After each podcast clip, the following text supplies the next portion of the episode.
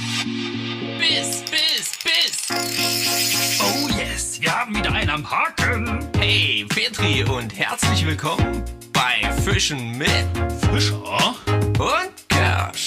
Wir sind Marco und Stefan. Wir reden übers Angeln Nicht mehr. und nicht weniger. Folge 107 und der Stefan ist wieder da und am anderen Ende begrüßen wir den Marco, einen wunderschönen guten Tag, ihr Lieben. Hallo So, Marco. und du? Schön dich zu hören. Vor kurzem noch gesehen und jetzt am Telefon im Ohr. Herrlich. Und warum das Ganze? Natürlich, weil wir für euch eine neue Folge aufnehmen. Und die ist tatsächlich heute. Wir haben coole, coole Themen tatsächlich, ne? Ja, kann man auf jeden Fall so sagen. Es ist die Folge 107.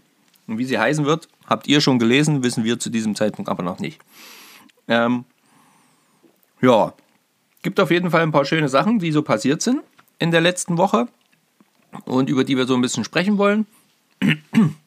Und Gibt's, es gibt's gibt natürlich noch Instagram-Kommentare? Bestimmt, oder? Instagram fürs, vom, von der letzten Folge. Nee, Ja, doch, von der letzten. Von der letzten Folge, da gab es schon ein bisschen was zu hören. Wie das nur sein kann. Hast du da etwa über den Kormoran gesprochen? Ich weiß nicht, ich habe es mich kurzfristig getraut. Ähm, Bin ich ich einmal mu- nicht am Start, ja, und du haust so ein krasses Thema raus. Ich habe mir die Folge natürlich dann gleich am Montag noch angehört, als ich im Auto unterwegs von A nach B gewesen bin. Und ich habe mir so beim Autofahren gedacht, boah, dazu möchte ich was sagen. Bäm, dazu möchte ich auch was sagen. Oh, verdammt noch mal, jetzt haut er auch noch das raus. dazu möchte ich auch was sagen. Ja, dann dachte ich mir so, ich müsste mir Sehr gut. Notizen machen, dass ich das bis zur nächsten Aufnahme nicht vergesse. Aber hey, das, das Hey. werde ich, schon- das werde ich schon noch machen. Naja, nächste Folge, ich habe es vergessen, keine Ahnung.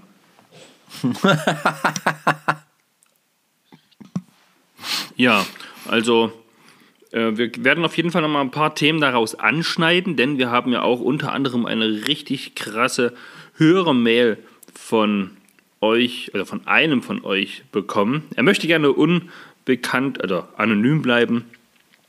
Ähm, macht auf jeden Fall Sinn, denn er arbeitet auch in dem Bereich.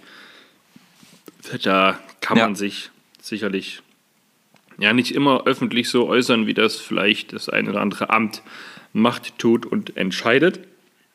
Aber trotzdem hat man eine Meinung dazu. Ne? genau. Und da Ja. sind wir natürlich gerne bereit, die mal mitzuteilen. Und ich fand auch, also die Nachricht, das war eine richtig lange E-Mail. Ähm, ihr könnt schreiben an stefan.fischenmit.de oder an marco.fischenmit.de oder an info.fischenmit.de. Die kommen auf jeden Fall Also im alle Prinzip kommt ihr gar nicht ringsrum. Ja, also. an. Richtig. Ähm, So. Genau, also jeder kann dort schreiben. Ihr könnt uns gerne bei Instagram schreiben. Mm, Wie zum Beispiel auch äh, als Kommentar unter Da muss ich, unsere da muss ich verschiedenen sagen, Folgen. das finde ich jetzt interessant, dass du sagst, du kannst uns gerne auch bei, oder ihr könnt uns auch gerne bei Instagram schreiben, weil ich lese die Nachrichten immer erst relativ spät. Da hat die Marco schon fünfmal gelesen. ja, da kann ich ja nichts dafür. Ich bin ja Also auch der Instagram-Verantwortliche. Also eigentlich schreibt ihr dann meistens mit Marco. Falls ich mal antworte bei Instagram, dann schreibe ich auch drunter Stefan. Ich schreibe ja auch nicht immer, aber meistens äh, meinen Namen noch mit drunter. Ähm, zum Thema äh, Komoran, wie du es gerade sagst, ähm, da hat zum Beispiel Pesk Alpina uns hier einen Kommentar hinterlassen. oh ja, der Komoran erhitzt die Gemüter. Auch bei uns in der Schweiz sieht es nicht besser aus. Leider ist es hierzulande mit den Tiergesetzen noch mal ein ganzes Stück strenger. Ich habe die auch schon auf weit über 2000 Meter über Null gesehen. Also die Kormorane meint er. 500 Gramm Fisch in Forellenform sind das schon mal vier bis fünf Stück und das pro Tag. Na, bei, das stimmt. Also in den Berggeschichten, äh, da wo die Forellen ja auch nicht so riesig wären, ist das natürlich auch dann zahlenmäßig äh, sicherlich schon etwas mehr. Mm, Das kann ein Bergsee den Rest geben. Mit dem Biber und seinen Dämmen sieht es auch nicht besser aus, vor allem was die Wiederansiedlung des Lachses angeht. Da stellt sich die Frage, welches Tier hat mehr Schutz nötig oder verdient. Und da sind unsere Schuppenfreunde leider nicht auf der Lieblingstierliste der Tierschützer. Ich finde äh, dem Fisch als solches werden allgemein sehr wenig Rechte zugesprochen. Wir haben auch das Problem mit den Fischzuchten im Verein. Da haben wir letztes Jahr gar keine Sömmerlinge mehr reingetan, weil die Kormorane alles gefressen haben. Klar, in solchen Fällen ist es natürlich immer ärgerlich oder auch unschön und nervig und kacke. Aber du hattest letztes Mal, das fällt mir jetzt gerade wieder ein, ja auch noch über eine, eine, eine Zahl gesprochen, wie viele Kormorane es wohl irgendwie in Deutschland wieder gibt. Und wenn ich das richtig im Kopf habe, waren das irgendwie 250.000? 200.000? Irgend sowas, diese Drehe. Und Ja. Und also keine Ahnung, wer die zählt und wie die gezählt werden oder ob das geschätzt wird oder Weil oder, das oder. war, da waren nicht einfach nur 250.000 Standorte. Ich habe nur das gesagt. Da stand exakt 250.195. Also wirklich bis zum Ende ausgeschrieben, wo ich auch dachte, wer zählt die? Tja, wenn man da mal nicht Und den wer- schwarzen Vogel überzählt. Ja, wer, wer stellt sich an die Grenze zu Deutschland und sagt, ja, warte mal, der zählt jetzt aber, na, jetzt fliegt er hier rüber, das ist ja blöd. Ah, jetzt fliegt er wieder auf die andere Seite, da müssen wir den abziehen, wieder hin. Also Leute, Ja, das ist natürlich, das ist natürlich Quatsch. Aber ich muss sagen, ich fand die Zahl gar nicht so hoch. Also, was, 250.000 Tiere? naja, es ist schon eine große Zahl prinzipiell. Ja, aber ich, ich weiß jetzt nicht, also für mich klang das jetzt wenig. Ich hätte mit mehr gerechnet. Hm, wer weiß. Also es kann natürlich Ja, unglaublich naja, viel gut. sein, aber da bin ich zu wenig, zu wenig ja, Vogelexperte, um zu wissen, wie groß eine Population sein muss, um als groß, klein und mittel zu gelten. Ja? Das, Okay. das weiß ich nicht. Interessant wäre auch die Frage, wie groß war denn die Population, nachgezählt natürlich, als er unter Schutz gestellt worden ist. Ja? Waren es da nur noch Mhm. 5000 Vögel und jetzt sind wir bei 250.195, dann wäre es natürlich eine Megazahl. Aber tja, Ja. das weiß ich Genau. nicht. Das, da fehlt mir so ein bisschen die Relation, muss ich sagen. Naja, Das kann ich nicht das hatte ich ja, genau, das hatte ich ja auch in dem, ähm, in dem Podcast letzte Woche erzählt, dass, äh, Dieser halt eine natürlich auch Podcast da. Ja, verstehe. ähm, dass es natürlich auch äh, halt ja auch immer schwierig ist, halt, ne, auch ähm, das einfach mal so einzuschätzen. Mal, man kann letzten Endes sich immer nur ein Bild davon machen, was man am eigenen Gewässer sieht oder halt an den Gewässern, an denen man halt mal war, gesehen hat. Ja. Und wenn man es nur einmal gesehen hat, dann muss man eben auch wieder ganz fairerweise sagen, naja, das war vielleicht, vielleicht war es nur eine Momentaufnahme. Keine Ahnung. Diese hohen, also diese Zahlen zum Beispiel, äh, ähm, wo wir dann halt mit über 50.000 brutenden Paaren und so gesprochen haben, das war halt auch dann wieder die Hauptschlagzeit. Und dann, äh, ja, dann muss man halt wieder auch gucken, was ist dann hier, wie gesagt, wo, wo ziehen die dann weiter? Bleiben die die ganze Zeit an der Stelle? Ähm, naja, ist immer schwierig mit den ganzen Zahlen. Da wirklich konkret umzugehen und da wirklich einen richtigen Einblick zu bekommen. Ich glaube, dafür müsste man jede Studie, die irgendwo mal rausgekommen ist, jede noch so kleinste äh, Erhebung solcher, solcher Zahlen müsste man dann selbstständig für sich auswerten, um wirklich dann sich vielleicht mal ein großes Bild machen zu können. Glaube ich. Hm. Was denkst du dazu? Das stimmt. Ne, ich würde sagen, wir nutzen das direkt als coole Überleitung zur E-Mail. Okay, ja, geh erst mal zur E-Mail, genau, dann können wir ja noch mal gucken, äh, wie so ein paar Kommentare habe ich ja hier auch noch. Ähm, und vielleicht passt das ja dann miteinander. Okay, so, auf jeden Fall hat die E-Mail ähm, nicht nur hier, sage ich mal, diese, dieses äh, Kormoran-Thema, sondern auch hier ging es darum, dass der Verfasser der E-Mail jetzt bald einen Schwedenurlaub machen darf. Oder was heißt bald? Er hat ihn auf jeden Fall für das kommende Jahr festgemacht und will auch Ja. auf Seesaiblinge angeln. Also da verstehe ich natürlich, dass er sich da schon mega freut auf das noch vor ihm liegende Urlaubszeitfenster, ja. Ja, vor allen Dingen, vor allen Dingen Urlaubszeitfenster, hast du ja richtig gesagt, weil er schreibt ja gleich mehrere Wochen sind's. also, Ja. nee, also bin ich auch. Nee, also ich würde jetzt nicht sagen, dass ich neidisch bin. Aber Gott Doch, ich verdammt nochmal. mega neidisch. herrlich. Also Genau. ich wünsche auf jeden Fall wahnsinnig viel Spaß, weil mehrere Wochen am Stück und dann halt wir wirklich der klassischen Fliegenfischerei da oben nachgehen. Mm, Hammer, Wahnsinn, cool. Tippitoppi. Ja, auch er nutzt eine App, äh, Fish Trace, die gibt es wohl auch für Android, als Fangtagebuch. Und da kann man halt klicken und dann sind ganz, ganz viele Dinge wie Windrichtung, Luftdruck, äh, Mohren, Standort und so weiter halt direkt schon ja, mit eingetragen. Kann man sich natürlich viel Zeit sparen und das Ganze ist dann auch noch in Excel exportierbar. Wenn man Spaß an solchen Auswertungen hat, hat er gesagt, ist das eine coole Empfehlung. Ja, sein Ereignis der Woche ist auf alle Fälle der Jahresstart mit einer 30er Esche, denn Marco hatte ja auch betont, dass er nochmal einen Eschenausflug im Januar machen möchte. Ja, er hat es gemacht, also nicht Marco, sondern unser, unser Schreiberling hier und hat, war auf jeden Fall erfolgreicher als ne, wir bisher. Aber dazu auf jeden Fall gleich mehr. Dann geht er auch so ein bisschen auf mich ein, weil ich mich ja nun fürs Euronymphing interessiere, wie das läuft, wie das funktioniert und so weiter und so fort. Und ja, daraufhin hat sich der Verfasser der E-Mail halt auch ein bisschen genauer damit beschäftigt und jetzt hat er auch eine 10-Fuß-Route in, in einer Dreier-Wurfklasse und er ist gespannt, wie das so ist in den ersten Gehversuchen ohne Flugschnur. Davon werde ich heute auf jeden Fall auch ordentlich berichten können, denn zum Zeitpunkt der Aufnahme ist es gerade mal 16.40 Uhr und ja, tatsächlich waren wir heute Morgen bis vorhin am Wasser zum Fischen. Ja, Ja. So, aber also zum, genau. zum, Das, zum das waren ja jetzt noch. erstmal die Grundthemen, ne? Also diese, die, die er so ein bisschen noch nachgetragen hat. Ähm, so Genau. wissen das aus den letzten Folgen. Und dann äh, kommt jetzt äh, halt wirklich so ein, so ein, ja, das Wichtige oder das, das Knackthema. Ähm, ich denke, dass dann am Ende den Ausschlag gegeben hat, dass er sich gedacht hat, okay, jetzt setze ich mich doch mal hin und schreibe die E-Mail.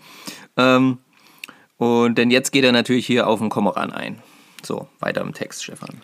Genau, nach, nach eigenen Angaben ist er Wissenschaftler, Wildtierökologe und hobbymäßig Angler und Jäger und er hat beruflich halt viel mit konfliktträchtigen Tieren zu tun. Konflikt, konfliktträchtigen Tieren. Und ja, er bemüht sich natürlich, Beruf und Freizeit zu trennen, aber hat natürlich, wie, gesagt, wie vorhin schon mal gesagt, auch eine eigene Meinung dazu.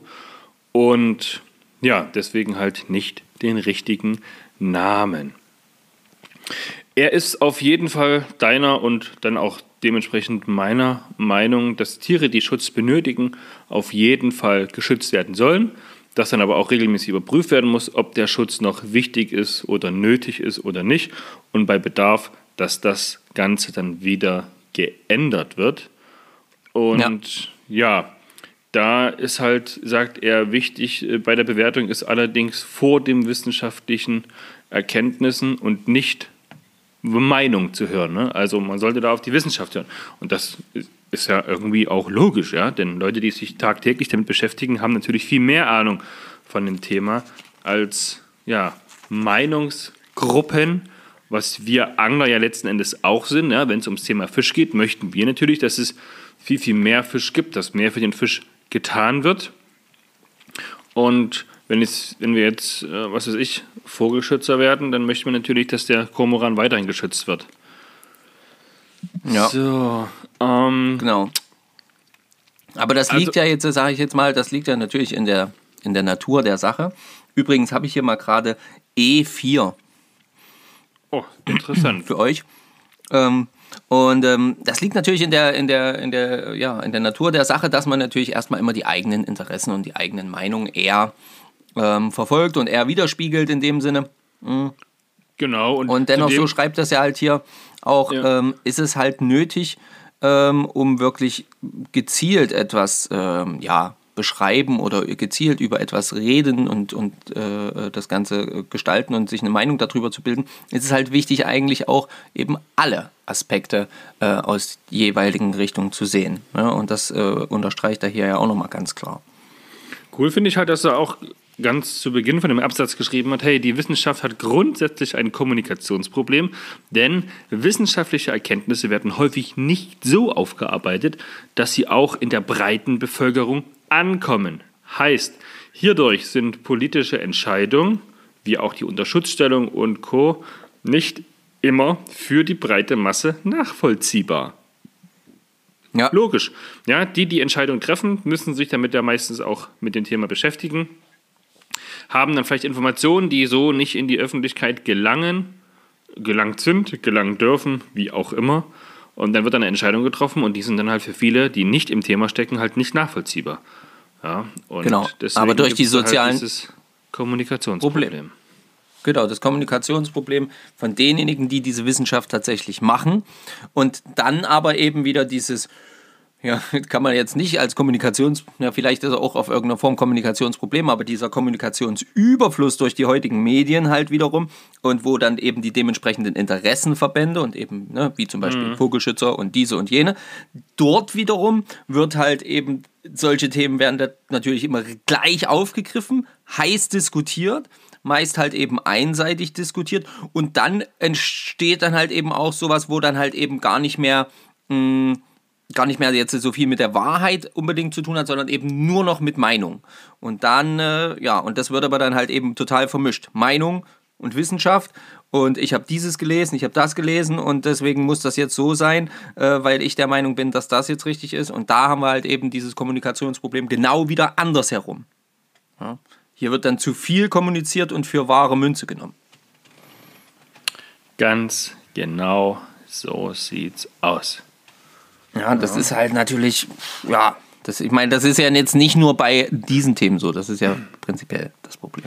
Ja, dann schreibt er halt nochmal zum, zum Komoran und den Teil würde ich gerne einfach mal vorlesen. Ja, gerne. Den, den fand ich, hat er richtig cool geschrieben. Er schreibt, nächster Gedanke in der Sache. Gerne wird bei der Bewertung von konfliktträchtigen Tierarten mit Zahlen jongliert. Auch in dieser Sache heißt es, x Vögel fressen x Kilo Fleisch was so viel ist wie x Kilo aus der Fischerei. Wir haben aber zeitgleich keine Ahnung davon, wie viel Kilo Fisch überhaupt verfügbar sind. Ob diese Zahlen hoch sind, weil unglaublich viel Fisch da ist, oder nicht. Das mit dem Fisch habe ich gerade dazu gesagt. Ähm, bewertet also in diesem Fall nur unsere eigene Psyche. Das reicht nicht, um die Zahlen korrekt zu bewerten. Dass in einem Ökosystem Räuber auch von Beute leben müssen, ist klar. Wie viele Kormorane es in einem intakten Ökosystem geben könnte, wenn der Mensch nicht wäre, wissen wir nicht, weil der Mensch zu viel Einfluss nimmt.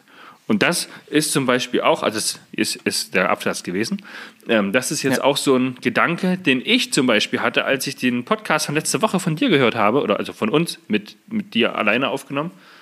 Ähm, das ist halt das, was ich auch mit diesen Zahlen meinte. Ne? Sind das jetzt viele Vögel, sind das jetzt wenig Vögel? Und was wäre, wenn der Mensch nicht da wäre? Ja? Wären es dann mehr Vögel, wären es dann weniger Vögel? Da, wir haben halt wirklich, wie er hier auch schreibt, unglaublich viel Einfluss auf alles. Ja? Und das ist, ja, das ist kritisch, ja. Wir, wir maßen uns an als Menschheit hier. Wir müssen alles kontrollieren und alles regeln und alles äh, zählen und davon dürfen so viel, davon dürfen so viel sein, ja. Aber ob das denn immer richtig ist, keine Ahnung. Es würden sicherlich auch Tierarten aussterben, wenn es die Menschen nicht geben würde. Ist, ja, auf jeden Fall, das sicher, das, da, also, da gehe ich auch mal fest jetzt, davon aus. Ja? Ja, eigene ja, Meinung. Das, so. Also gehe ich persönlich auch davon aus. Ähm, ich trage das auch 100% mit, was er hier schreibt, halt eben. Ähm, mhm. Das ist ja nun mal äh, ja, gang und gäbe, dass der Mensch halt immer sich das so in seiner Psyche zurechtschiebt, wie das für ihn eben gerade auch wiederum ins Weltbild passt. Das passt eben mit dem, was er vorher gesagt hat. Ne? Das ist halt dann immer so. Das ist diese Vermischung halt. Und ob es viel oder wenig ist, gerade jetzt eben beim Fischbestand, es ist nicht erzählbar. Es ist nicht nachprüfbar zu, sage ich jetzt mal, an Land. Äh, das, glaube ich, ist noch wesentlich einfacher ne, zu zählen, wie viele Schafe, wie viele, äh, was weiß ich hier, ähm, Hirsche oder wie viele Wölfe oder was weiß ich. Aber ähm, im Wasser, wer soll das zählen? Wie soll das gehen? Ja. Geht halt nicht, ja. Mit der Einschätzung zu viel hat er auch was geschrieben, dass man das viel, viel neutraler sehen muss. Denn ob es jetzt zu viel oder zu wenig von den und der Tierart gibt, das basiert Ja. meist immer auf den eigenen Bedürfnissen und Wertvorstellungen der Menschen. Und zu viel Genau. ist es immer dann für den Menschen, wenn der Mensch selber dadurch Nachteile erfährt oder nicht mehr profitiert. Ja. Ja. Ob das jetzt ein Problem für die Natur ist oder nicht, das wird halt einfach ausgeblendet. Leider. Ja, und dann schreibt er halt die Frage, die sich beim Kormoran für mich stellt, sind es wirklich zu viele Vögel, was den Einfluss auf die Fischerei und die Fischbestände angeht? Oder haben wir als Menschen die Lebensräume der Fische so stark beeinflusst, kaputt gemacht und befischt, dass wir selbst daran schuld sind, dass es nur noch sechs Bachforellen und zwei Huchen gibt? Die sollen uns nun gefälligst auch der Kormoran nicht wegnehmen. Hier wäre es aus Sicht der Angelei meiner Meinung nach sinnvoller, und da sind wir voll mit dabei, wieder in Ja. Richtung Gewässerrenaturierung zu gehen, Durchgängigkeit und Lebensraumschutz zu argumentieren und da halt einfach mal Druck zu machen. Und genau das ist ja das, was wir auch schon vor ein paar, weiß nicht, Folgen, Wochen, Jahren gesagt haben. Leute, Renaturierung, Durchgängigkeit, nicht noch ein Wasserkraftwerk, ja, und den Lebensraum wieder zurück.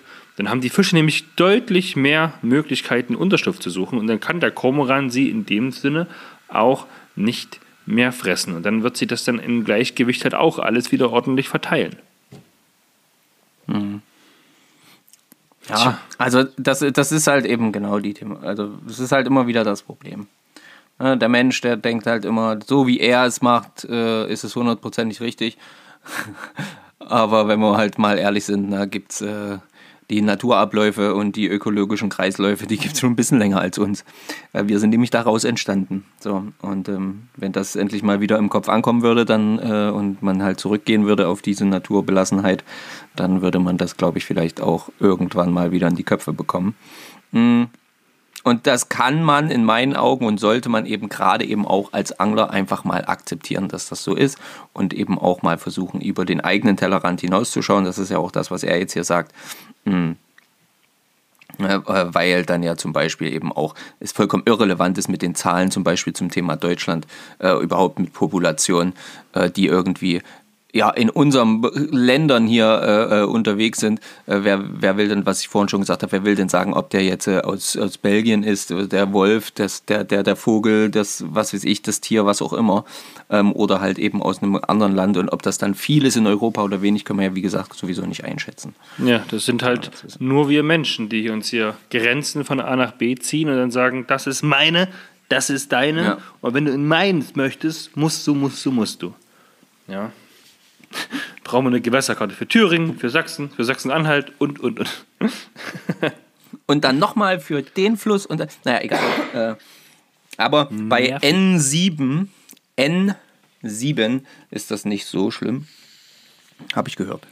Findest du nicht? Nö. Da ist alles schön. Da ist alles schön bei N7. Tippi Toppi. Ähm, ja, das ist auf jeden Fall der größte Teil von der Nachricht. Danke auch auf jeden Fall nochmal für das ganze Lob, was du uns mit reingeschrieben hast. Und dann Ja. ist jetzt die Frage an dich, Marco: Gibt es noch weitere Kommentare aus? Ja, die gibt es rund um dieses Thema auf jeden Fall. Dann hau die auf jeden Ähm, Fall mal noch raus. Die, die habe ich nämlich, glaube ich, nicht alle gelesen. Genau, zum Beispiel hat hier der Sauerland Fleifischer, ähm, was der gute stellvertretende Ich wollte gerade sagen, den kennen wir doch. Deutschland-Delegierte ist. Ähm, der hat geschrieben, ganz klar, da der Kormoran in den letzten Jahren so stark, sich so stark entwickelt hat, gehört er nicht mehr zu den bedrohten Tierarten. Wie jeder weiß, frisst der Kormoran ca. 500 Gramm täglich an Fisch und das sind sehr clevere Tierchen, gerade bei ihrer Jagd nach Fisch. Einige unserer Flüsse sind fast leer gefischt, sodass wir als Vereine mit dem Nachsetzen gar nicht mehr nachkommen. Setzt man zu kleine ein, gibt das wiederum Futter für den Kormoran. Setzt man zu große ein, heißt es von den Tierschützern Kopf, äh, Kochtopffischer. Deshalb muss der Kormoran bejagt werden, um unsere heimischen Fische zu schützen. Das ist zum Beispiel hier eine Meinung. Ähm, hier ist zum Beispiel noch ähm, von Streety 257 äh, ein mhm. ähnlich heißes Thema wie der Wolf. Im menschengemachten Umfeld wird man wohl eingreifen müssen, um, um eine Überfischung zu vermeiden und ein natürliches Gleichgewicht zu schaffen zwischen dem, was nachkommt und dem, was Komoran und Angler, und das ist eben, glaube ich, genau das, was wichtig ist, dass man das jetzt einfach nochmal ähm, vor Augen führt, äh, entnehmen. Ja, Komoran und Angler. Ne, wir tun immer so, wir sagen dann halt, der Kormoran muss bejagt werden, weil der so und so viel Fisch wegnimmt und wie wir es in der E-Mail ja schon hatten. Ne? Aber wir nehmen ja zeitgleich auch noch Fisch raus. Also das muss man halt mal auch noch klar machen. Ne? Also es ist ja jetzt nicht so, dass, dass nur vom Kormoran die Sachen weggenommen werden. Ne? Umso naturnäher die Gewässer sind, umso besser werden sie wohl durch äh, sie wohl die Komorane vertragen. Stichwort Verstecke, Anflugmöglichkeiten und Konzentration der Fische. Ob man nun Geld investiert, in den Komora, um den Komoran zu vertreiben oder besser äh, den Lebensraum unter Wasser verbessert, äh, bleibt äh, natürlich noch äh, abzuwarten. Ähm, ich hätte hier, eine Idee. Hier schreibt zum Beispiel Pesk Alpina noch dazu, zu dem Kommentar jetzt, den ich von Stridi gerade vorgelesen habe. Sorry, wenn ich hier interveniere, aber der Wolf frisst nicht so viel Wild, wie sie alle Jäger in ganz Deutschland pro Jahr schießen. Bei uns gibt es mittlerweile einige Rudel in der Region. Ich lebe in Graubünden, dort gibt es ca. 60 Wölfe. Klar gibt es einige Sachen, an die man sich gewöhnen muss, auch als Nutztierhalter, aber es ist definitiv eine Bereicherung für Flora und Fauna bla bla bla. Da geht es jetzt um den Wolf, denn die Schäden, welche das Rotwild bei uns in den Wäldern angerichtet hat, werden so verringert. So, dann da habe ich genau und gar keine Ahnung. Aber das ist doch nicht unser Thema. Nee, das ist eben gar nicht so, also das ist jetzt nicht unser Thema als solches, aber das zeigt halt einfach, ja, man kann halt da auch nicht jetzt äh, tierartübergreifend jetzt pauschal sagen, ja, alles, was da irgendwie neu reinge, gebracht wird oder was dann halt wieder angesiedelt wird, das sorgt für Schäden. Nein, man muss da ganz klar schauen, wo in welche Richtung das Ganze geht. Ja, das waren jetzt so die Kommentare, die ich hier noch wichtig dazu fand. Genau. Perfekt. Sehr, also sehr jetzt, schön. Vielen Dank für die ja, Kommentare auf jeden Fall. Genau, vielen Dank auf jeden Fall dafür. dafür. Richtig, richtig schön. so, herrlich. Ja, es ist übrigens sehr, sehr schön. Also auch wenn ihr uns lange E-Mails schreiben wollt, euch mal so richtig schön rauskotzen wollt oder Anregungen habt, ne, ähm, was auch immer, schreibt einfach. Einfach schreiben. Instagram, bei Facebook gucke ich auch auf jeden Fall so rein, dass ich sehe. Ähm, oder dann halt eben hier ähm, über E-Mail. info at fischenmit.de. Ja, Stefan. Ja, bitte. Wie geht's denn weiter jetzt? Also ich weiß auf jeden Fall, dass unser Nachbar mit der Kreissäge hier arbeitet. Also falls ihr komische Geräusche im Hintergrund hört, ja, Grüße an den Nachbarn gehen raus. Ha. Okay. Ja, falls ihr bei mir komische Geräusche hört, das ist irgendwie auf dem Marktplatz, ist irgendwie totale Bambule und ich habe zwar hier alles zu, aber es ist ganz schön laut. So. Ja, ja ähm, weiter geht's damit auf jeden Fall mit ähm, Ereignissen der Woche, von letzter Woche und von dieser Woche theoretisch. Na, da kannst Wenn du ja jetzt erstmal ganz entspannt loslegen, weil du hast ja erstmal viel mehr zu erzählen als ich. Ja, mich hat. Ich weiß, ich weiß nicht, Leute. Ich habe es geschafft, zum Ende letzten Jahres und ganz zu Anfang diesen Jahres ganz oft beim Angelladen meines Vertrauens vorbeizufahren, ohne reinzufahren, ohne hinzugehen. Und Hast du da mal Fieber gemessen? Ey, es muss, was, es muss eine neue, es muss eine neue Variante von Corona sein. und ja, war ich immer sehr, sehr stolz auf mich. Und jetzt haben wir ja über dieses Thema. oh, alter Schwede, da ist es schon wieder. Da haben wir ja über das Thema Euronüpping gesprochen und jetzt habe ich mich da halt auch ein bisschen reingefuchst und ein bisschen gelesen, viele Videos geguckt und ich finde es mega spannend, immer noch. Und ich habe es getan. Ich bin, ich bin nicht vorbeigefahren, sondern ich bin, ich habe angehalten, bin reingegangen und habe gesagt, Leute, ich benötige. Ja, und so habe ich letzte Woche eine 11 Fuß Routenklasse 2 Route gekauft. ähm, und das Ereignis von dieser Woche war quasi das Abholen der passenden Rolle dazu, denn die war ja gerade wie ausverkauft und die kam aber der Post dann noch rein und das hat also funktioniert. Und ja, jetzt habe ich auf jeden Fall eine richtige äh, Nymphenroute. Und das sind quasi innerhalb von zwei Wochen diese zwei Ereignisse der Woche gewesen. Super spannend, eine ganz andere Art vom, ja, vom Fliegenfischen, Euronymphing, vom Nymphen, vom, ja, vom Stippen mit der Fliegenroute quasi. ähm, und das ist ja das, Okay. was wir heute ausprobiert haben. So live in Farbe vor Ort. Das aller, allererste Mal. Wie geht das mit dem Werfen? Wie wirft man? Wirft man überhaupt? Setzt man nur um? Wie ist das mit der Höhe, mit dem Austarieren, die Bissanzeiger und, und, und, und, und. Ja. Ja, das stimmt. Das haben wir heute ausprobiert. Es geht ja letzten Endes, ging es ja aber tatsächlich so ein bisschen vorgreifend, ähm, ja tatsächlich schon gestern Abend los. Weil der Plan bestand eigentlich ja zum Beispiel auch darin, gestern äh, gemeinsam zu binden für, für heute. Richtig, richtig. Das war quasi Genau. ein weiteres Ereignis der Woche, dass es wieder mal so weit gewesen ist. Wir konnten beide ja, uns an einem Ort versammeln, um Fliegen bzw. Nymphen zu binden. Genau.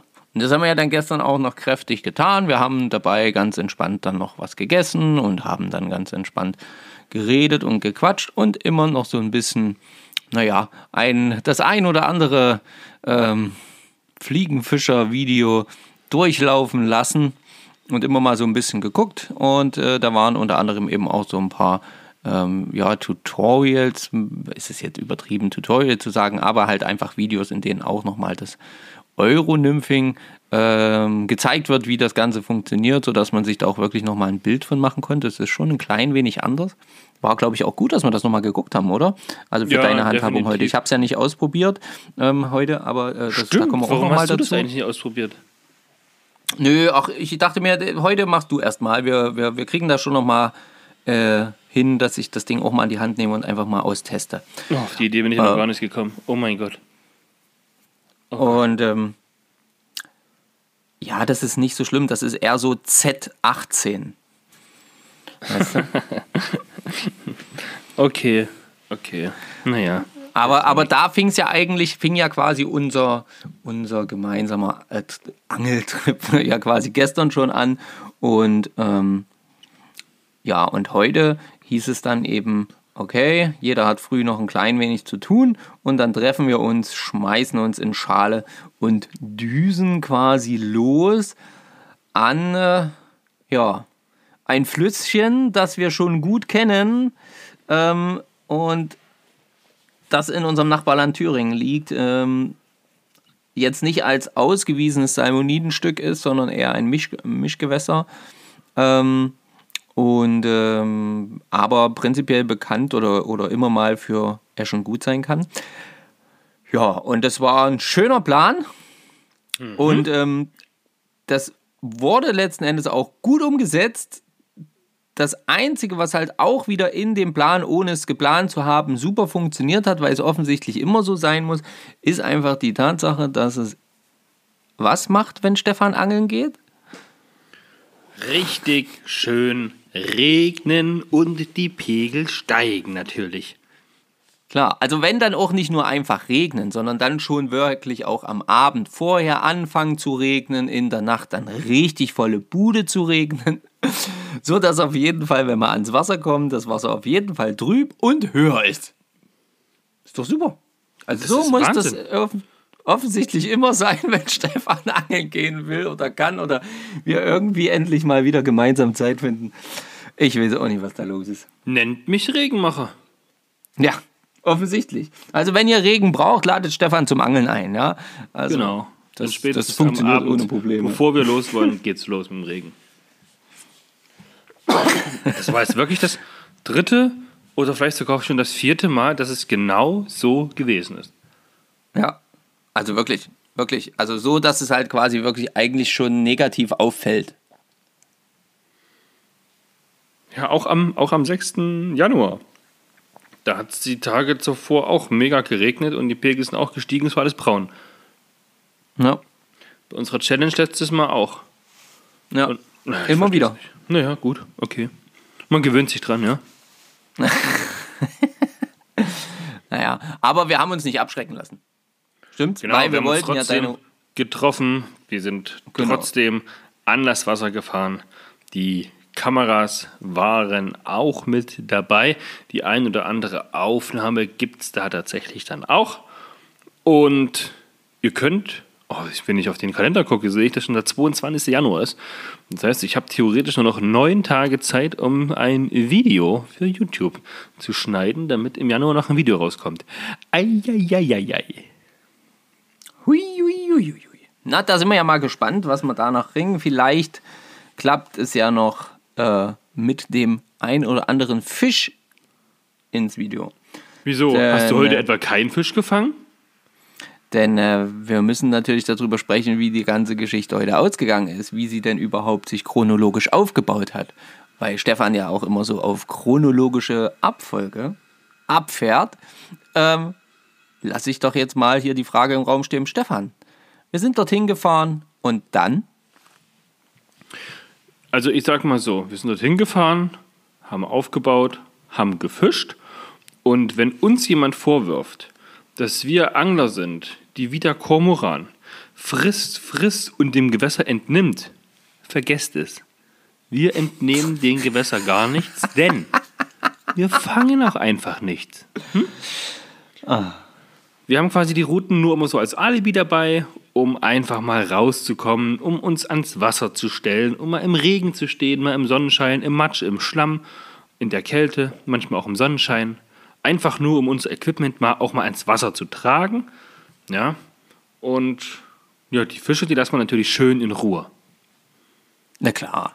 Es wäre ja auch noch schöner, wenn wir jetzt auch noch Fisch fangen würden. Keine Aber Esche eigentlich- zu sehen, ja. Nee. Weit und breit. Eigen, ja. Ich wollte ja eigentlich noch so ein bisschen darauf hinaus, äh, zum Beispiel auf diese Tatsache, ähm, dass das ja auch schon äh, quasi, sag ich mal, als allererstes Mal gleich so ein komplett gefühlt, für mich zumindest von außen betrachtet, gefühlt ganz anderer Aufbau bei dir war. Ja, also du das hast heißt, das, äh, Gefühl, das das, ist komplett anders, ja klar. ja, genau. Naja, aber, aber halt wirklich so, also ähm, auch nicht so, wie man da jetzt irgendwie, dass man das irgendwie so er, er, äh, wie sagt man das, erahnen könnte oder sagen könnte, okay, ja, okay, das erschließt sich mir jetzt logisch, dass ich jetzt das und dass ich jetzt das. Am Ende ist da zwar eine Logik da, aber ob man das alleine jetzt so zusammengebastelt hätte, weil du hast dir das ja auch letzten Endes zeigen lassen von vom Angelsachsen, richtig? Genau, ich habe es mir erklären lassen und habe mir halt YouTube-Videos angeguckt von erfahrenen Euro-Nymphen-Menschen, wie das Mhm. so funktioniert. Da gab es ein paar Unterschiede und ich habe für mich das Beste halt so zusammen und rausgesucht, um dann Ja. halt ja, heute am Wasser das Ganze zu machen. Wollen wir auch erklären, wie wir das gemacht haben, wie das so funktioniert? Naja, du musst jetzt meiner Meinung nach jetzt nicht ins feinste und kleinste Detail gehen, weil wir sind ja noch ganz am Anfang äh, oder, oder es ist ja das Ganze, es war der erste, der erste Tag mit dem Euronymphing. Aber erklär doch mal so, du hast ja heute nun diese, diese Fischerei einfach mal ausprobiert. Wie war denn so das, das erste Gefühl? Ja, du hast die Route zusammengebaut. Am Anfang gab es ja Probleme, da musste man dann nochmal durchtauschen. Ähm, das war ja aber nicht so schlimm. Das hat ja dann noch gepasst, hast ja noch rechtzeitig gemerkt. So, und dann sind wir ans Ja, Wasser.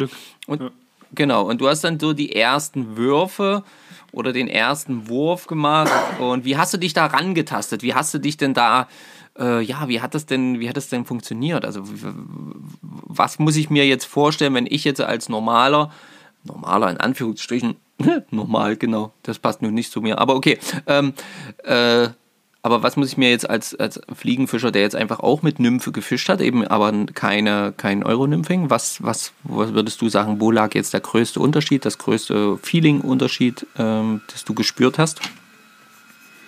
Das waren ja so viele Fragen. Ich würde einfach mal ganz zu Beginn anfangen. Zum Ja. einen ist das ja jetzt eine Routenklasse 2, die natürlich im Spitzenbereich bis zum Mittelteil vom Plank unglaublich empfindlich und super, naja, naja, sensibel halt ist, ja. Dann ist es halt Mhm. eine 11-Fuß-Route. Das heißt, Ja. diese 60 Zentimeter, was die länger ist, zur normalen 9-Fuß-Route, was heißt normal, aber das, was wir halt sonst so fischen, ähm, da ist, das ist länger, definitiv. Das ist dann auch schon ein bisschen unhandlicher, wenn man in so Gewässer geht, wie wir das tun, wo halt jetzt nicht ja, 40, 50 Zentimeter tiefes Wasser ist und dann aber von links nach rechts 20 Meter Platz ist, ja. Ja, genau. Also von sondern Uferseite das, zu Uferseite, ja. Genau, sondern das, was wir befischt haben, damit ihr das kurz wisst, sind, da ist halt ein, ein kleinerer Bach mit vielleicht so ja, drei, vier, an den breitesten Stellen sicherlich auch mal fünf Meter Breite. Und der ist aber wirklich wunderbar gesäumt von Bäumen. Genau. Also richtig, wenn ich gesäumt sage, meine ich gesäumt. Das heißt, da steht im Prinzip Baum am Baum am Rand. Und du hast Glück, wenn da mal eben ein paar Meter Platz dazwischen sind. Kann man Ja, das so sagen, ja. ja, oder? Ja, na klar. Doch. Und ja, dann ist man halt am Wasser und dadurch, dass man halt, also man hat ja die, die Route, wie gesagt, die ist ein bisschen länger, die ist ein bisschen feiner. Dann hat man eine ganz Ja. normale fliegende Rolle dran, die ist auch ein bisschen schmaler, zumindest bei meiner ähm, Route. Und dann hat man da zwar eine Fliegenschnur extra fürs Nymphenfischen drauf, aber ich sag mal so, das ist eine relativ, man kann jetzt sagen, Alibi-Fliegenschnur. Die wird sicherlich funktionieren. Ja, die lässt sich Ja. sicherlich als äh, Schnur ansonsten so werfen. Macht man natürlich da aber nicht. An dieser Fliegenschnur sind dann so 8 Meter ungefähr ähm, monophile farbige Schnur angebracht. Ich habe da welche, obwohl ich will keine Werbung machen, aber da habe ich von, von Stroft ein 18er Mono drauf. Das nennt sich Color, das ist so ein bisschen giftgrün, dass man halt die Schnur auch ordentlich sieht. Dann ein Ja. Pützenbauerring und dann halt dein Meter, Meter 50, Meter 80 Vorfachlänge. Und da habe ich heute einen 16er Flur gehabt. Okay. Und dann hast Genau. du mir noch ähm, erklärt, das hast du jetzt nicht erwähnt, dann hast du mir noch erklärt, äh, da, da gibt es dann quasi noch so Sichthilfen. Genau. Also im Internet sprechen die von den Sightern. Das heißt, wie kleine ja, Höhenanzeigen. Normalerweise könnte man sich zwischen dieses Mono und das Flu noch so einen Sighter dazwischen bauen. Das sind dann halt meistens Ja. so drei unterschiedliche Farben auf einer Schnur. Das ist so Okay. 30, 40 Zentimeter lang, die Schnur, wo man dann sieht, wie tief man jetzt mit seiner Fliege oder Nymphe, sage ich mal, im Wasser ist, damit man das halt so ungefähr einschätzen kann. Ja. So, und ich benutze da diesen Cider nicht, sondern ich habe so kleine, Ja, okay, sondern du machst was? genau, ich habe so zwei kleine äh, Schnurstopper, sage ich mal, die fürs Ansitzangeln da sind, um die Pose einzustellen. Die kleinsten, die es da gibt. Und dann mache ich mir einen, habe ich mir gemacht auf einen Meter 50 und einen auf zwei Meter. Und dann weiß ich ungefähr, beim unteren bin ich ungefähr 1,50 Meter 50, theoretisch Schnur im Wasser. Und als wenn auch der obere im Wasser ist, dann bin ich auf zwei Meter Tiefe. Einfach so, um zu wissen, wie, wo bin ich da.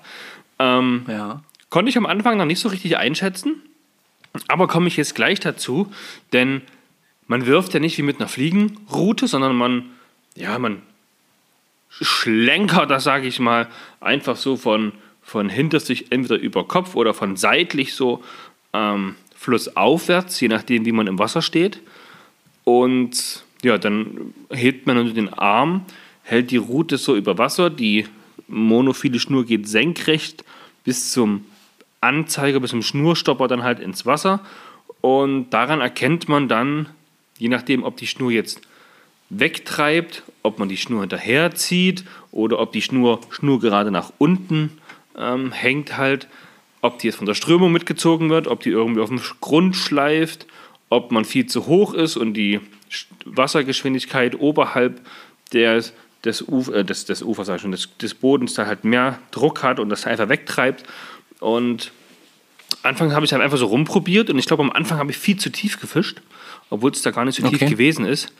Ähm, denn da hat die Schnur, ja, die, die sah anders aus als dann am Ende, wo ich mehr Gefühl drin hatte, wo die dann wirklich nur gerade gewesen ist. Da habe ich erst ein bisschen nach unten abgelassen, sodass ich gedacht habe, okay, jetzt ist definitiv die Nymphe auf dem Boden. Dann habe ich ein bisschen Ja. angehoben, sodass sie so 20, 30 Zentimeter halt vom, vom äh, Schnurstopper wieder nach oben kommt. Und dann hing die wirklich schnurgerade runter und ich konnte es ganz entspannt dann ja, flussabwärts führen sozusagen. Okay. Mit der Und wie war das so vom. Okay. Und wie, wie war das so vom Gefühl her? Also hast du das Gefühl gehabt, ähm, viel intensiver spüren zu können, was die Nymphe macht? Oder ähm, wie war das? Also, ich habe ja hier eine 20er Haken, 18er Haken Nymphe gefischt. Ja. Mit einem äh, Tungstenblei oder Tungstenkopf halt vorn dran. Und das ist jetzt nicht so unglaublich schwer, weil es nur 2, oh, 2, 2,3 Millimeter Kopf gewesen ist. Ah ja. Okay. Das heißt, da habe ich jetzt die Nymphe, beziehungsweise aktuell noch nicht richtig durch die Schnur an dem Finger gespürt. Was ich aber unglaublich gespürt habe, ist, wenn ich mit der Schnur die nach oben schlenkere, also so zwei, drei Meter nach oben, dann die Rutenspitze so immer über der Nymphe lasse, so flussabwärts mitgehe und Ja.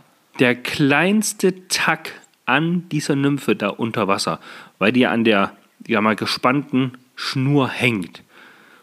Also ich habe zwei Hänger gehabt. Ich dachte, boah, das ist ein Einschlag, das ist ein Biss. Nee, war ein Hänger. Aber das war so ein intensives Gefühl. Also das kenne ich so von der normalen Fliegenroute halt nicht, ja. Ja, Weil man da halt doch ein bisschen Schnur draußen hat, auch mal ein Schnurbogen drin ist. Hier hast du ja wirklich, als wenn du die Nymphe direkt an deiner Schnur anbindest und die einfach nur durchs Wasser führst. Und so ist es ja letztendlich auch.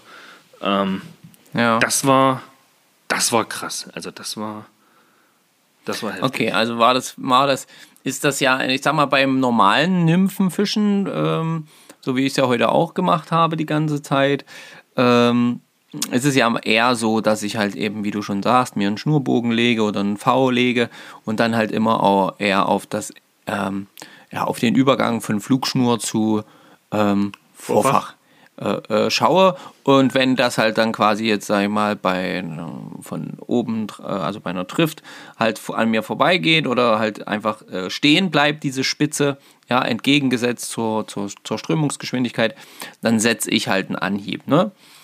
Und ähm, das heißt, das ist ein Sicht, Anzeiger. Also es geht darum, dass ich das sehe und dann würdest du sagen, dass es bei dem Nymphenfischen auch eher, dass du dich eher darauf konzentriert hast, zu sehen oder zu fühlen. Also du hast ja auch diese Sichthilfen da, diese Seiter oder wie du Also gesagt durch hast. die, durch die Sichthilfen musst du ja immer gucken, dass du die siehst, um zu wissen, führe ich die Nymphe jetzt zu tief, also zu flach, Mhm. oder, oder habe ich die zu weit oberhalb. Ja, guckt mein, mein, mein Seiter einfach zu weit aus dem Wasser raus und ich müsste viel tiefer sein, da wo die Fische halt auch stehen. Ähm, Im Biss hatten wir ja nun leider noch nicht. Aber in den ganzen YouTube-Videos, die ich mir dazu angeguckt habe, haben alle gesagt, du guckst halt auf diesen Sider und wenn der Biss kommt, siehst du das sofort. Klar, du hast immer Spannung auf der Schnur, die Rutenspitze ist ultra weich, egal ob Zweier- oder Dreierroute. Und sobald da ein kleinster Zuppel ist, spürst du es am Finger, siehst du es an der Route, siehst du es am Sider und du merkst den Druck halt einfach. Wahnsinn. Ähm, deshalb freue ich mich schon unglaublich auf den Moment, wenn ich den ersten Fisch mit dieser Route fange. Und ich glaube, das könnte ein 20er Dürbel sein. Der würde unglaublich ja, viel Spaß an der Route machen. Okay. Ähm, nicht auszudenken, was da eine 40er Forelle machen würde. An so einer Route.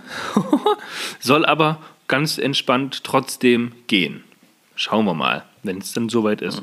Ja, also ich denke, man wird es auf jeden Fall erstmal sehen, denn auch die, die Hänger siehst du halt tatsächlich sofort, ja. Also die dünne Schnur geht durchs Wasser, du guckst auf deinen kleinen ähm, Schnurstopper und mit einem Schlag taucht der Schnurstopper unter, die Rutenspitze, zack, geht krumm, es entsteht ein Druck auf deiner Schnur, die du halt auch zwischen den Fingern hast. Das ist halt so ein, so ein zappeli, zappeli, zapp. So ein, ah, wie soll ich denn das nennen? So eine Ereigniskette, das kannst du nicht verfehlen eigentlich, das kannst du nicht verpassen, wenn da was beißt. Weil es halt alles Okay. so empfindlich ist. Und glaube ich, finde ich geil. Also, okay, ja, weil du hast also quasi mehr Sensoren quasi sogar noch angesprochen, würdest du sagen. Ja, einfach weil du auch so konzentriert angelst letzten Endes, ja. Und, ähm, okay. Was, was ich äh, lustig fand, ähm, du hast ja auch so äh, was festgestellt, dass man zum Beispiel für diese Art von Fischerei auch erstmal vielleicht ein bisschen trainieren sollte. Was sollte man denn trainieren? Habe ich das gesagt, ja? Naja, du hast zumindest gesagt, dass du, äh, ähm, als wir heute am Wasser waren, dass du mal jetzt- wieder oh, deine jetzt- Schultern jetzt trainieren ich, wirst. Jetzt stand ich auf dem Schlauch, ey. Meine Güte. ja, also wir waren zehn Minuten am Wasser und ich habe das ja so gemacht, wie du das in den Videos dann immer siehst, ja.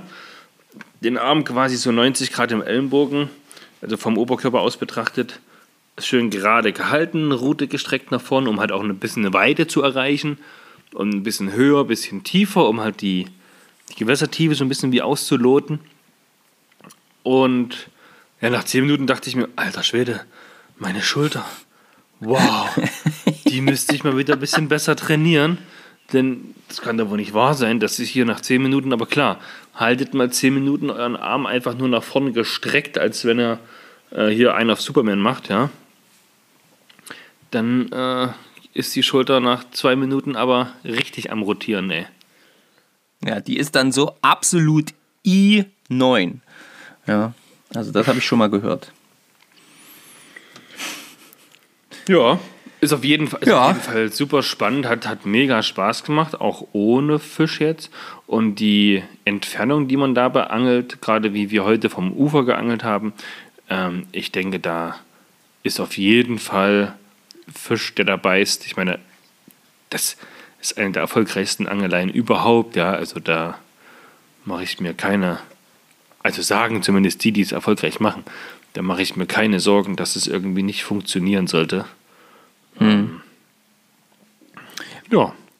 Ich bin Okay. Und Fall ähm, gespannt.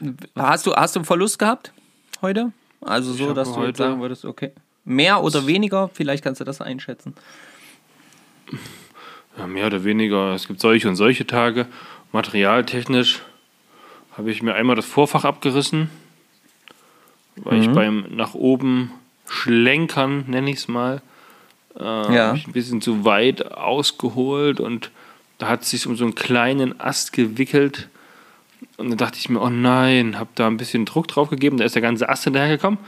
Was gut war, weil es ein totes, totes Stückchen äh, Totholz war, also im Baum hing noch habe ich mich gefreut, alles entfitzt und alles wieder ähm, ja, zum Auswerfen bereit gemacht. Erster Wurf hing ich in einem ganz, ganz kleinen Ast darunter, der war aber nicht tot und da habe ich dann abgerissen, ärgerlicherweise. Und eine, eine Nymphe habe ich im Wasser gelassen. Das hast du, glaube ich, sogar gefilmt. Da gab es nämlich eine lustige Situation, wo ich Grund gesehen habe. Marco sagte, nee, nee, der ist eigentlich immer tief. Ich ungefähr anderthalb Meter reingelaufen bin, und da war, oder Meter, und da war alles noch okay. Einen Schritt weiter, naja, sagen wir so, mein Oberkörper war kurz mal weg. Also ich, naja, es war, war halt komisch. Und ich habe das leider zu spät gecheckt, dass ich da einfach die Kamera anmachen kann. Dann hätten wir nämlich, so- also hätten wir sonst diesen wunderbaren kurzen Griff nach unten ins Wasser. Dieser Nein, kurze Griff, schon, nein. schultertief bis ganz nach unten, ja, den hättest du dann gehabt. Schade eigentlich.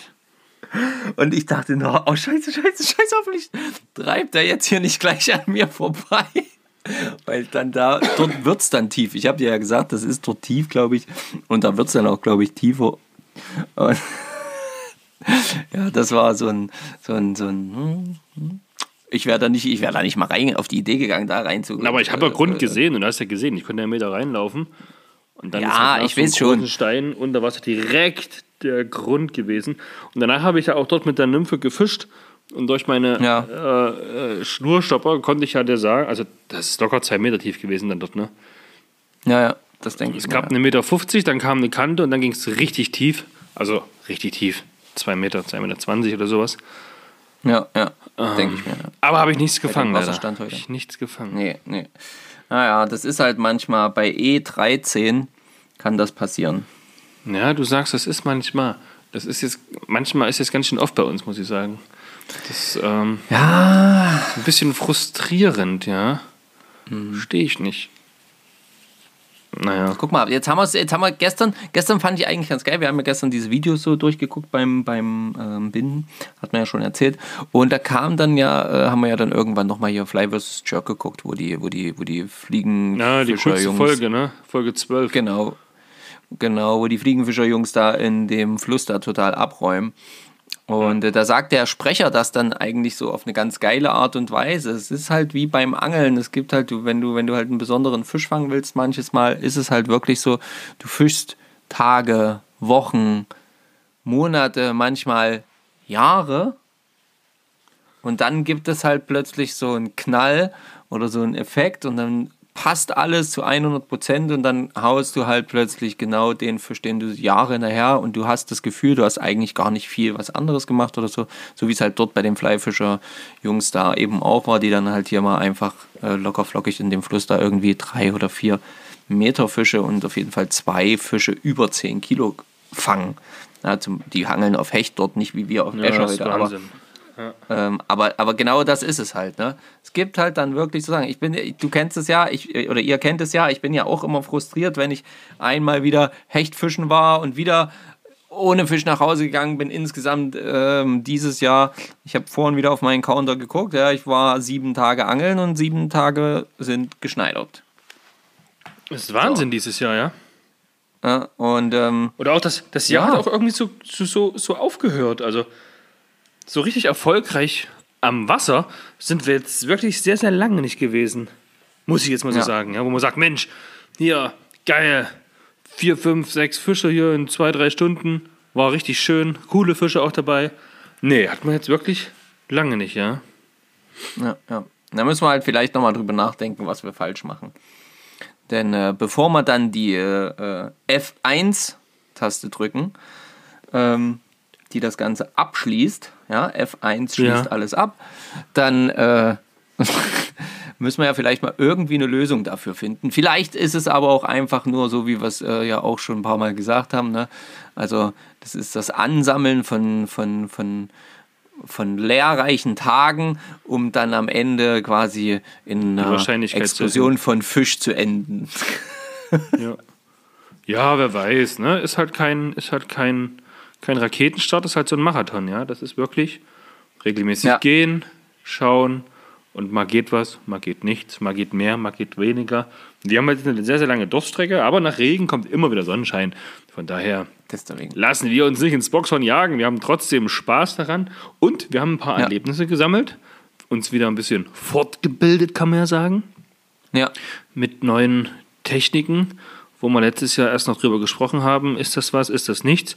Und jetzt ratzfatz sind wir dabei und betreiben es selber, um es halt mal auszuprobieren, um mitreden zu können, um selber Erfahrung zu haben, ob das was ist oder ob das nichts ist. Und es ist auf jeden Fall Ich nicht so leicht, wie es aussieht bei YouTube, ja. Ja, na gut, das ist es ja meistens. Ich habe ja auch wieder festgestellt, wenn ich so ein bisschen Revue passieren lasse vorhin, da festgestellt, dass auch ich heute mit dem ähm, Standard, einfachen Nymphenfischen halt einfach auch Was? das Mit ganze Flugschnur? krasser, krasser Oldschool. ja, mit Flugschnur. Ähm, dass ich ja quasi äh, das auch viel zu lange nicht gemacht habe, zumindest nicht so richtig intensiv. Also ich habe wieder Fehler am Anfang mit eingebaut, ähm, die mir sowohl Daniele ähm, als eben auch schon äh, äh, Dominik? Dominik. mehrfach gesagt haben, dass ich das darauf achten muss und darauf achten muss. Und weil ich das aber eben auch so selten mache, weil bei dir ist es ja eher so, du bist ja eher so der Nymphenfischer. Ich warte Ja, ja, nur sehnsüchtig ja. schon wieder so wieder, wieder darauf, dass endlich wieder hier auf die Trockenfliegenzeit losgeht dann irgendwann, ja. Und da habe ich richtig Bock drauf. Und ähm, ja, es ist wie mit, wie mit allem. Wir müssen halt immer irgendwie dranbleiben, müssen es immer weiter versuchen, weil ansonsten ohne Versuch kommt sowieso nichts zustande, oder? Also, ähm, wir machen die Fehler auch, wir wiederholen unsere Fehler auch gerne mal, ähm, um dann nochmal draus zu lernen. Ja? Also, das habe ich heute wieder festgestellt, dass ich durchaus Fehler wieder wiederholt habe, die mir schon ander, von anderen bewusst gemacht wurden. Aber auch das passiert und ähm, ja, vielleicht beim nächsten Mal, wenn es jetzt dann wieder ein bisschen regelmäßiger mit dem Nymphenfischen vielleicht ist, ähm, funktioniert das vielleicht wieder ein bisschen besser, weil wir äh, uns dann daran erinnern oder ich mich daran erinnere, wie es wie es eigentlich sein könnte, sein sollte, wie die Schnur laufen sollte, wie man das ablegen sollte und so. Das ist halt manchmal dann einfach aus dem Kopf raus, wenn man eine bestimmte Angelei lange nicht macht. Ja, bei uns kommt ja jetzt sowieso dann bald in Sachsen-Anhalt das Spinnfischverbot. Ab 15.02. Genau. geht das ja los bis zum Ja. 1. Mai, wo dann der Hecht wieder aufgeht und die Spinnrute wieder ausgepackt werden darf. Und bis dahin haben wir ja noch ja, hoffentlich viele schöne Stunden am Wasser. Und bis dahin werde ich jetzt viel das Euro-Nymphing betreiben, muss ich sagen. Na klar, jetzt ist jetzt, ich meine, jetzt kommt ja eigentlich erst diese Nymphenzeit hier bei uns, ne? Ähm, Richtig, genau. wo es Zumindest auf, dann ja auf auch- Döbel können wir dann schön fischen. Ja. Das die Salmoniden sind ja zu. Genau, die, Die- Salmoniden sind dann eh zu. Äh, in Thüringen ist ja dann auch so gut wie komplett dicht die Geschichte. Ähm, also von Ja, dann daher. gucken wir einfach mal, was die Saale und unsere heißgeliebten Döbel so hergeben. Ja? Genau, ich denke auch. Ja Ich denke auch, da werden wir schon wieder ja. Ja, na klar, auf jeden Fall. Also wir, ihr werdet auf jeden Fall von uns hören und wir werden angeln gehen und wir werden auch wieder Fisch fangen. Diese Zeiten werden auch wieder Aber das kommen. heißt ja auch, du hast dieses Jahr noch gar keinen Fisch gefangen, oder? Äh, nee, Krass, nee, krass. nicht mal ein Döbel. Nicht mal ein Döbel. Ah, das muss am Kormoran liegen. nee, alles gut. Na, ich glaube Gut, Marco. Hast du Stefan. noch ein Thema? Haben wir noch irgendwas vergessen? Wir grüßen euch alle Ja, auf jeden also Fall. ein Thema habe ich noch ganz kurz. Und zwar, wer regelmäßig auf unserer Webseite unterwegs ist, der hat vielleicht festgestellt, dass dort eine neue Seite, Unterseite hinzugekommen ist, in der es auch ein kleines Video gibt. Ähm, was du mir übrigens noch zuschicken musst, mal bitte, oder den Link dazu oder irgendwie so, keine Ahnung. Ähm, und ähm, da rufen wir ja dazu auf, Fliegenbinder, also Leute, die sich halt auch an Fliegenbindestock setzen und ähm, aktiv gerne was machen wollen, ähm, uns zu unterstützen bei unserem äh, Projekt ähm, Adventskalender 22, ja, der dann später zu, für gute Zwecke verkauft werden soll. Und da haben wir schon ja, wir haben quasi schon die ersten 50 Fliegen, die halte ich hier gerade in meiner Hand. Jawohl. Und da will ich auf jeden Fall schon direkt mal dicke Props rausgeben, denn diese 50 Fliegen ähm, sind gespendet worden von dem, lieben Uli. Und das ist Genau. der Chef und Inhaber vom Angelsachsen in Genau so sieht es nämlich aus. angelsachse.de. Das ist auch der Laden tatsächlich, wo wir all unser Fliegenstuff eigentlich herbeziehen. Ähm, Grüße an der Stelle auch an Bärbel und an Steffen. Das sind Genau. die beiden, die ganz oft im Laden anzutreffen sind. Ihr seid cool, ihr fetzt und ja, ihr habt die ersten 50 Fliegen für den Fischen mit Adventskalender ja, beigetragen. Ähm, wer Bock hat, guckt auf fischenmit.de und unter der Rubrik Weiteres gibt es halt fischenmit.de Adventskalender. Da könnt ihr draufklicken. Da ist nochmal alles erklärt, was wir suchen und warum, wieso, weshalb, wie ihr Ja. euch ja, beteiligen könnt. Wir würden uns natürlich freuen. Das heißt, wir beide binden ja auch natürlich für unseren Adventskalender, der für euch letzten Endes mit ist, der einem guten Zweck zugute kommt am Ende. Es wird eine limitierte Auflage geben von 50 Kalendern. Und ja, mit dem Uli, der jetzt schon 50 dazu gesponsert hat, sind wir jetzt also schon zu dritt. Ein paar von euch Zuhörern, da denke ich an den Bene, da denke ich an den Andreas, die haben sich ja auch schon bereit erklärt, mitzubinden. Wir müssen jetzt mal alle miteinander ein bisschen Kontakt aufnehmen, um da mal Nägel mit Köpfen zu machen. Genau. Das heißt, wir brauchen noch na, bestimmt so 18, 18 15 Personen, die auch sagen, hey, wir binden auch 50 Fliegen, lasst die uns zukommen und alles weitere erfahrt ihr halt in dem Video, was wir halt kurz bei dir am Bindetisch aufgenommen haben. Warum, wieso, weshalb? Nu? Genau. Guckt dort rein, teilt das gerne an Leute, die ihr kennt, die gerne binden und die da vielleicht Bock drauf haben. So, genau, das war die eine Sache. Also nochmal fetten Dank an den Angelsachsen. Ähm, angelsachse.de einfach mal eingeben, da findet ihr auf jeden Fall gutes, guten Stuff. Und ähm, die zweite Sache ist natürlich ähm, unser Gewinnspiel. Ja, dann, ähm, wenn ihr genau hingehört habt, habt ihr vielleicht die ein oder andere Kombination von Buchstabe und Zahl heute gehört.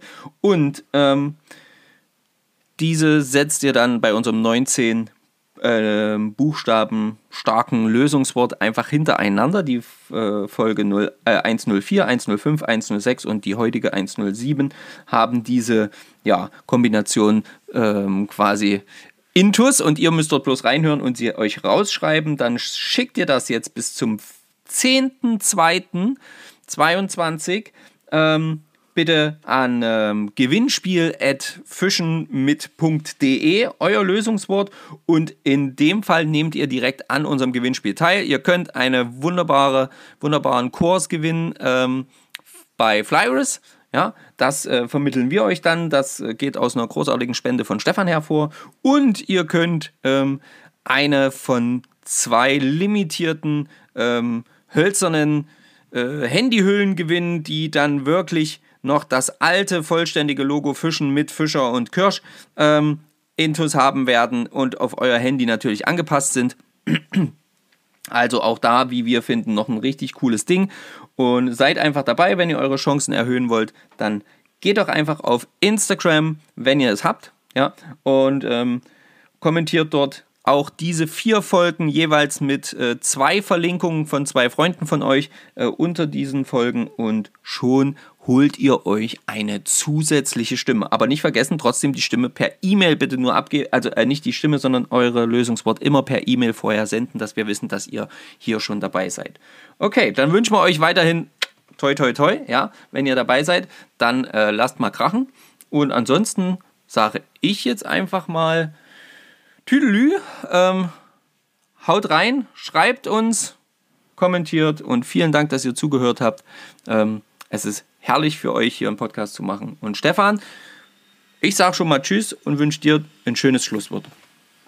Sehr, sehr gut. Vielen lieben Dank dafür. Und ich habe nur noch kurz den Hinweis, wenn ihr uns unterstützen möchtet, geht das natürlich auch auf fischenmit.de. Ähm, unter dem Reiter Unterstütze uns könnt ihr uns halt eine kleine Spende zukommen lassen. Ganz einfach über PayPal. Das ist wichtig als Freunde senden. Ähm, jeder Euro zählt. 1 Euro, 2 Euro, 3 Euro, 5 Euro und so weiter und so fort. Ähm, natürlich keine Pflicht, nur wer sagt, hey, einfach mal so ein Danke an euch da heraus. Äh, wir freuen uns da auf jeden Fall drüber. Danke auch an alle die, die bisher schon gespendet haben. Ja, ansonsten, wie auch du schon gesagt hast, euch eine schöne Woche. Habt eine tolle Zeit am Wasser, wenn ihr es hinbekommt. Gibt es von euch Ereignisse der Woche? Schreibt die uns an info.fischenmit.de oder per Instagram. Alles klar, Leute. Bis denn. Ahoi. Ciao, ciao. Bye, bye. Tschüss.